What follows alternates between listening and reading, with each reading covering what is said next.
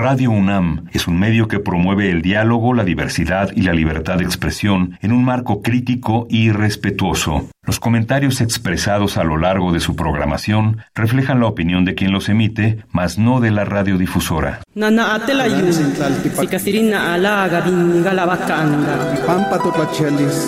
Calme Cali, una ventana para asomarnos a un mundo culturalmente diverso.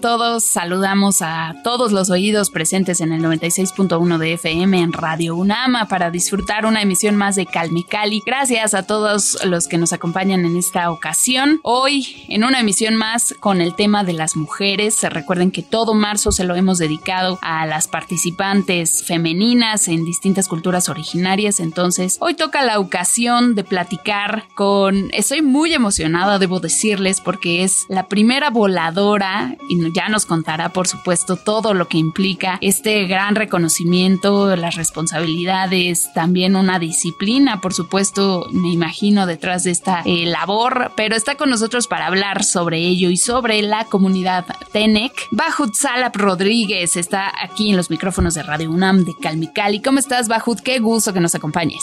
Hola, hola, pues el gusto es mío, muchísimas gracias por la invitación y pues aquí estamos. Solamente que hacer una aclaración aquí, aunque suena muy bonito y sí me encantaría tener este reconocimiento, pues siempre es bien conocer y aceptar que no soy la primera voladora tal cual, sí tengo el reconocimiento, más no soy la primera. Han habido otras mujeres que me antecedieron, pero ya les estaremos contando más adelante cómo está esta historia. Exactamente, sí, siempre hay como figuras, ¿no? Que a, lo mejor no se les da como tal el reconocimiento a nivel macro, ¿no? A nivel mundial, a nivel regional o el nivel que quieran, pero siempre hay pioneras, ¿no? En todas estas labores. Qué bueno, muchísimas gracias, Bajud, también por este perfil humilde, ¿no? Que nos compartes y dices, ok, sí, tengo el reconocimiento, pero sé que hay mujeres que me han precedido, ¿no? Y esto pues habla mucho, por supuesto, de la cultura que hay detrás de esta actividad de los voladores. Hablaremos sobre ello, pero si estás de acuerdo, Bajos, me gustaría primero arrancar con la cultura TENEC, porque también nos emociona mucho que esta es la primera emisión con el tema, ¿no? Y con, con la cultura TENEC en particular. Entonces, platícanos un poquito cómo es esta comunidad, dónde la encontramos, qué las caracteriza. Pues los Tenec vivimos en una región conocida como la Huasteca, que es amplia, tiene, abarca cinco estados, que es San Luis Potosí, que es donde soy originaria, también Veracruz, Querétaro, Hidalgo, Tamaulipas, a veces también lo quieren reconocer, y también Puebla, ahí está como que esa discusión a ver hasta dónde se abarca la Huasteca, pero bueno, más o menos para ponerlos en ese contexto, más o menos por ahí se ubica la región Huasteca. En esta región habitamos nosotros Tenec, habitan otras otros grupos étnicos también como los náhuatl, también de repente encontramos Xiuy y Otomis. Entonces es una una región bastante diversa, pero bueno, nosotros nos encontramos en Tamaletón, que pertenece al municipio de Tancanwitz, en el estado de San Luis Potosí. Es la Huasteca Centro, y pues por acá nos ubicamos todas las, las comunidades Tenec. Hay dos variantes incluso de la lengua Tenec, que eh, están en Veracruz y aquí en San Luis Potosí que me parecer es la mayoría quien vive aquí en San Luis Potosí, quien tiene esta variante dialectal. ¿Qué más podemos decir de eso? Muy interesante la, siempre los abordajes, ¿no? Los contenidos que nos pueden abordar o aportar a las distintas culturas en nuestros aprendizajes cotidianos. ¿Cómo se vincula esta figura de los voladores, ¿no? O las voladoras en particular, hablando de mujeres, con eh, la cultura Tenec? ¿Qué representa para ustedes? ¿Cuál es la tradición detrás de ello? Bueno, pues igual que en cualquier este grupo étnico, en cualquier sociedad, pues la música y la danza están bastante presentes aquí en, eh, con nosotros, con los Tenec. Toda una cosmovisión que, que gira en torno a, a estas piezas musicales, a todas las los géneros, porque tenemos diferentes tipos de, de, música, es música ritual, música también para, pues, para las fiestas. Y, pues, por ejemplo, yo nací de, en una familia en donde, pues, mi abuelo ya era músico, entonces, dentro de, pues, de la familia, como que se van transmitiendo estos conocimientos, estos gustos, y pues me tocó la, la fortuna de crecer entre, entre esta familia de, de músicos. Y fue ahí donde me, me fui involucrando en la música, como en casa somos puras mujeres, o bueno, tengo puras hermanas mujeres, pues las tres nos, nos gustó bastante la música y a partir de allí comenzamos a, a tratar de estudiar, viendo también la problemática de que pues uno ya se estaban acabando los músicos por por la edad, por este, pues ya no, los hijos a veces de otras familias pues ya no querían retomar esta tradición. Y pues nosotras al ser puras mujeres dijimos, pues bueno, ¿qué hacemos? No hay hombres de nuestra familia que quieran continuar con esta tradición. Pues órale, nos animamos, ¿no? Esta música o esta serie de piezas musicales se llama Rey Colorado o el Zacanilab, que representa a un rey con bueno con la gente de con su pueblo y que van a llevar tributo a, hasta México según contaba mi abuelo que esa era como que la representación. Y bueno a partir de ahí es como yo inicio y después siempre me gustó mucho la danza, la eh, sí, sobre todo la danza, porque es como donde uno se siente más a gusto de compartir con la gente, es donde se ve todas las alegrías, incluso es donde también podemos nosotros sentirnos más protegidos, acompañados con la comunidad cuando de repente pues sucede algo pues que nos tienta mucho el corazón, ¿no? Por ejemplo, algún fallecimiento. Y al momento de que fallece alguien, un músico, un danzante, pues nosotros nos acompañamos como como grupo de danza. Bueno, a partir de allí empezamos a salir a diferentes comunidades, ver otros músicos, otra, otros grupos de, de danza. Y bueno, la sorpresa fue de que al principio como que decíamos, híjoles, ¿y cómo nos van a tomar a nosotras de que a lo mejor pues somos mujeres y que pues, no deberíamos de hacerlo? Y no, fue al contrario bastante bien aceptado por las mujeres, por los mismos hombres. Al final a veces que teníamos eventos y nos escuchaban este, tocar y al final llegaban y nos abrazaban. Era una emoción bien, bien bonita porque, digo, no estábamos como que tampoco acostumbradas, ¿no? A, salir a, ese tipo de, eventos y así fue como, como iniciamos. Después, al ver todas estas comparaciones entre la música de mi misma región, pues bueno, nos empezaron a, a contratar o a hablar para presentaciones en diferentes otros lugares y, y eventos. Ya empezamos a salir fuera de, del municipio, fuera del estado y ahí fue donde me llamó la atención también la antropología como para que una herramienta que me ayudara a comparar entre entre sociedades, entre culturas, entre pueblos. Después de que ya me meto a la carrera de antropología, pues para hacer investigaciones y así, pues ya estaba toda bien animosa, ¿no? Pero a la vez no podía crear, o más bien no podía realizar la investigación sobre mi propia comunidad, sobre mi propio, mi propia danza, ¿no? Nosotros nos pedían que el choque cultural, ¿no? Para que tuviera más objetividad en nuestras investigaciones. Entonces dije, bueno, pues para dónde me voy, que sería como que algo más eh, diferente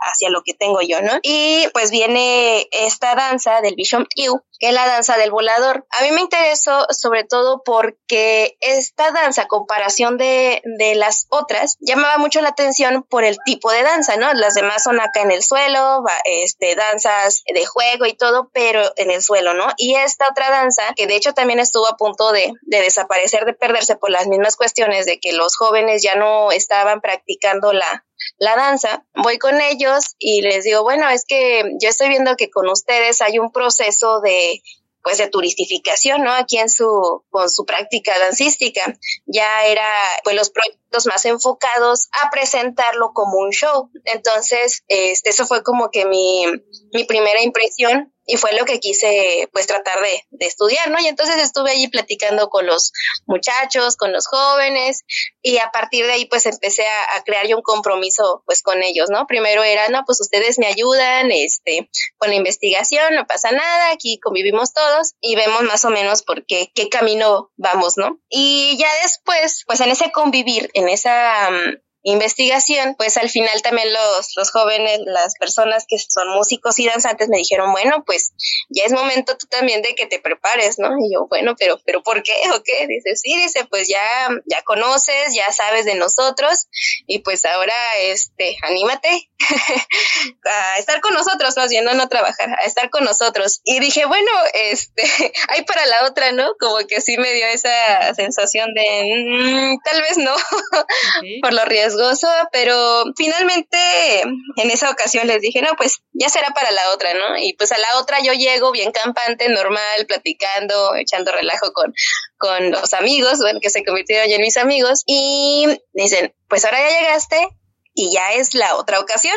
Así que vámonos, ¿no? Ya antes de, lo sabía como que de manera teórica todo lo que tenía que hacer, todo lo que conlleva, pero no lo había asimilado como algo propio. Entonces, al momento de que ellos me dicen, dije, sí es cierto, ¿no? Tengo que asumir mi compromiso. Ellos ya me dieron algo y yo tengo que dar algo, ¿no? Fue cuando dejé como que todo el, el compromiso o esa, esa máscara, por así decirlo, de, de una propia investigadora dentro de su casa para convertirme, sí, en voladora no sé, como que cambia algo en, en la persona que, que dejas de, no sé si es como de ocultar o demostrar algo que finalmente te como que te vuelves a ti misma, te vuelves a nacer, no sé cómo decirlo, a partir de ese pensamiento. Y después cuando ya este me decidí, sí, dije, lo tengo que hacer. Pensé primero en mi familia, dije, si me pasa algo allá en las alturas que ¿qué es lo que va a pasar con mi familia? Pensé en mi abuelo, mi abuelo ya había fallecido y dije, si, si algo me pasa, pues por un lado voy a estar feliz porque voy a volver a ver a mi abuelo.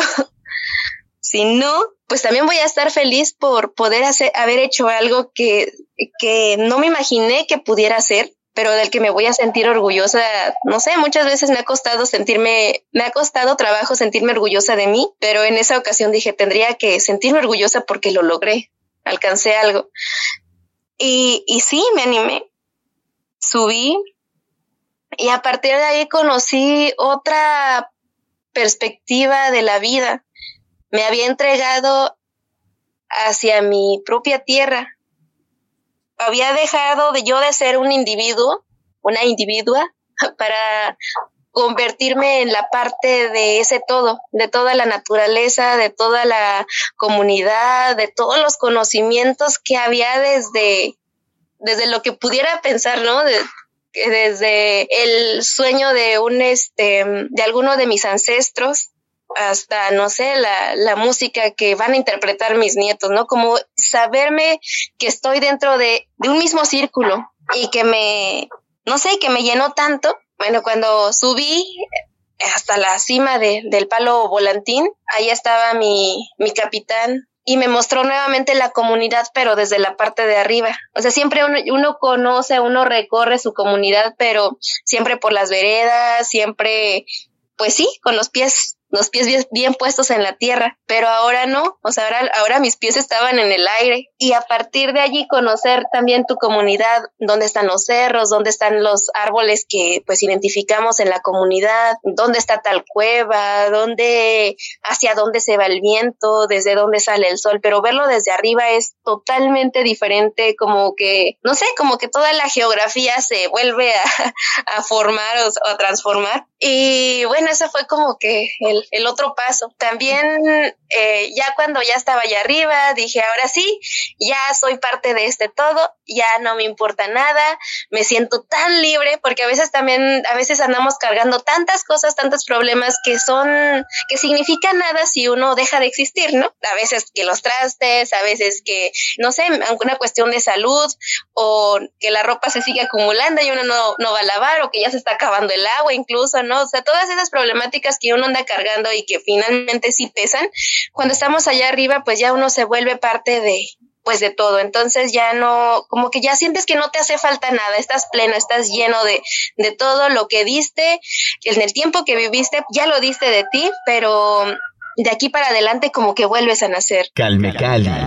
¿Se requiere algún entrenamiento particular para ser eh, volador, voladora? Me refiero físico, intuyo yo que tiene que ver también lo espiritual, obviamente lo psicológico, ¿no? Porque también pues elevarse a esas eh, alturas, tú nos precisarás qué tanto suben, ¿no? ¿Cuántos metros son? Entonces, toda esa preparación que implica decir, ok, ya voy a volar, ¿no? Cuéntanos un poco sobre ese proceso, por favor. Sí, mira, pues físico pudiera decirte que a lo mejor no, porque la mayoría de la gente que vivimos aquí tenemos casi que las mismas condiciones, en el sentido de que pues siempre nos toca ir a la leña o nos toca ir a cargar agua, entonces como que la cuestión física pues uno ya lo va practicando en los quehaceres del día a día, pero sí como lo mencionas en cuestión de del espiritual es donde se va se va todo, ¿no? La conexión con con la otra persona porque bueno, somos cuatro los que volamos, pero uno tiene que conocer pues bastante bien a los compañeros que, con los que uno está subiendo a, a volar, saber su pensamiento, saber incluso un poco calcular su peso de físico, ¿no? La masa muscular, porque pues tiene que haber equilibrio, tiene que haber equilibrio entre en el peso de, del que está sentado enfrente de mí o del que va a volar enfrente de mí, tiene que pues sí, conocer un poquito de qué es lo que pudiera pasar, no sé, cualquier detalle que hubiera allá arriba en las alturas. Entonces tiene que haber toda esta confianza, todo, una cercanía con ellos para que uno se sienta pues a gusto, seguro al momento de que está subiendo. No podemos subir pensando en, en problemáticas, por ejemplo, tenemos que subir limpios en los pensamientos, limpios en, en cualquier ámbito. Pues tenemos que, que ayunar. Hay un ayuno que se hace para poder subir o sea, para tener ese, ese permiso de subir. Y pues si no, pues sí nos estaríamos arriesgando a, a otras, pues sí, algún accidente. Lo primordial, ¿no? La confianza, pues la comunicación con los compañeros. Buenísimo, sí, es fundamental, lo hemos visto, ¿no? Quienes hemos disfrutado de este, de esta presentación, ¿no? Está bien llamado espectáculo. Eh, pues es que depende en dónde se realice, porque pues sí, muchas eh, de los compañeros que conocemos que son voladores, pues muchas veces pues ya sí lo hacen como que de manera, pues sí, monetaria, como un trabajo, ah, sí, ah, en contraposición a, a algunas veces que, y algunos grupos que lo hacen de manera ritual. ¿Dónde podemos encontrar más información sobre este tema en particular? Pues los invitamos acá a la Huasteca, sobre todo para que vivan esta experiencia de, pues del ritual, porque como les decía ahorita, esto de que sea un espectáculo, pues tiene mucho que ver qué tanto empeño le pones, no nada más al vuelo, sino desde cómo sales al momento de que uno se está vistiendo y pues las personas que observan, quienes están con nosotros, pues tienen que conocer todo ese proceso también, no nada más de, ah, mira, se tiraron y ya, este, están volando y ya. Eso es como que le quitas toda la, la esencia, lo bonito, ¿no? Desde ir a cortar un árbol, desde arrastrarlo con los otros compañeros, de ir a, a sembrar el tronco con toda la ritualidad que llevan, pues yo los invito a que, a que vengan para acá, a que conozcan la Huasteca, a que pues nos, eh, nos visiten aquí en Tamaletón, Tancanwitz, San Luis Potosí. Calme Cali. Bajo Salap Rodríguez, que ha estado con nosotros en esta emisión aquí en Calme Cali para contarnos sobre su experiencia como una de las voladoras, ¿no? Hay pocas mujeres voladoras, digamos, en contraste con los hombres, ¿no? Como ha ocurrido históricamente. El territorio femenino va tomando cada vez mayor presencia, mayor protagonismo en distintos ámbitos de la vida social y el tema de los voladores no se queda atrás, por supuesto. Bahut Salap, estamos llegando ya casi al final de esta entrevista, pero no quiero eh, despedirte sin comentarle a la audiencia que eres colega también, ¿no? Eres locutora, eres productora radiofónica en la radiodifusora XEANT. Cuéntanos un poco qué estás haciendo aquí. Me imagino que tienes un enfoque hacia el género, ¿no? Porque sabemos que trabajas mucho con el tema de la perspectiva de género, en particular también pues estás en la creación de un material educativo, audiovisual, por ahí con el tema de la perspectiva de género para las regiones indígenas. Cuéntanos un poco sobre tu labor radiofónica y también este proyecto educativo.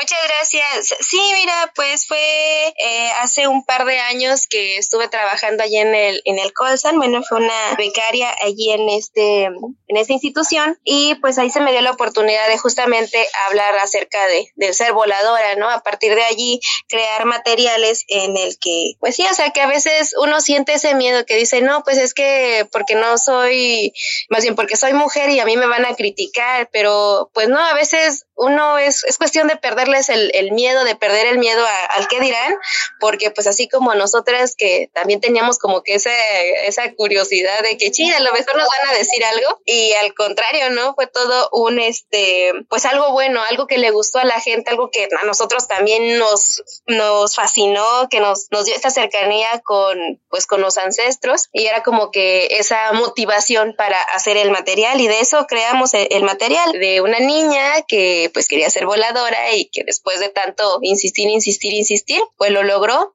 Tenía una imaginación increíble y que pues fue también como que lo que le, ayudó bastante a esta pequeña a, ser voladora. Y bueno, eso fue como que parte del material. Ahorita eh, sí estoy trabajando aquí en la en el sistema de radios de, del INPI.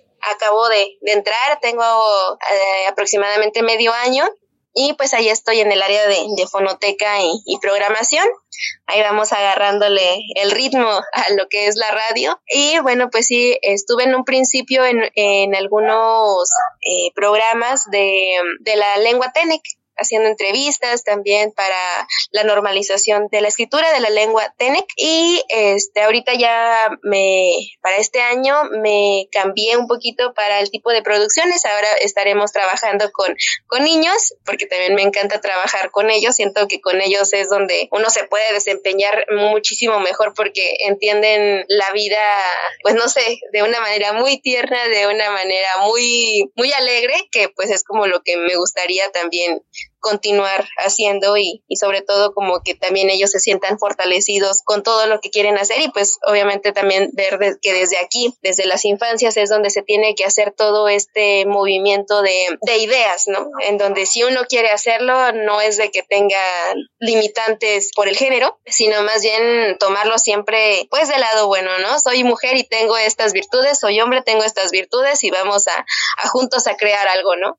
Excelente, Bahut Salab Rodríguez, muchas gracias por acompañarnos aquí en Calmecali. Sin duda te seguiremos la pista a través de la radio y de la radiodifusora XEANT de, del INPI, como bien nos decías. Qué bueno que estés como fortaleciendo también esta parte de género, ¿no? De los orígenes de la cultura TENEC, también de, la perspectiva de las voladoras. Para aquellos que construimos y que vivimos de la radio, pues es un medio maravilloso, ¿no? El, el escuchar, el estar siempre siempre atentos. Creo que en esta sociedad eh, vertiginosa, ¿no? En la que tenemos ritmos cada vez más veloces y queremos saberlo todo, eh, la radio es un oasis que nos permite poner atención, focalizar, escuchar al otro. Calme Cali. Colega, un abrazote bajo Salap. Allá te buscaremos cuando vayamos a visitar Tancanwitz. Te vamos a dar lata y vamos a ir a ver, por supuesto, tu presentación como voladora, como debe ser. Muchísimas gracias, Bajud. Gracias por acompañarnos en esta ocasión aquí en Calme Cali. Al contrario, muchísimas gracias por la invitación y pues hay entre, entre un tema y otro, pues que no sé, como que siento que fue una embarradita, ya no pudimos profundizar más en, la cuestión del el ritual del volador, pero pues bueno, ahí será tal vez en la próxima. Claro que sí, te vamos a invitar próximamente para profundizar sobre ese tema. Lo vamos a dedicar una emisión específica al tema de los voladores porque como bien lo dices, hay muchísimo que decir. Pues bajo, ahí está la invitación abierta, nos organizamos y próximamente para todos ustedes aquí en los micrófonos de Calmecali nuevamente Bajut Sala para hablar sobre los voladores. Muchísimas gracias Bajut, te mandamos un abrazo. Gracias, gracias, hasta luego. Calme Cali. Gracias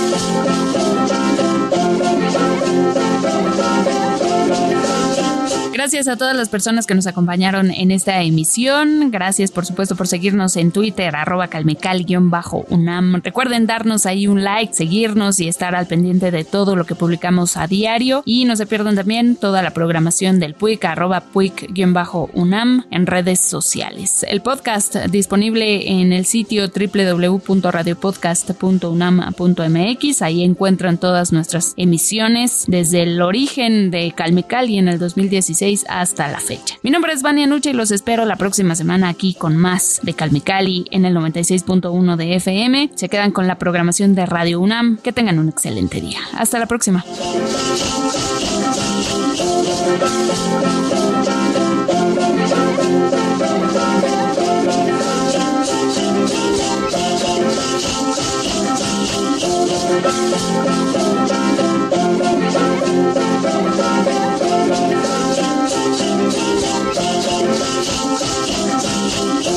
頑張れ!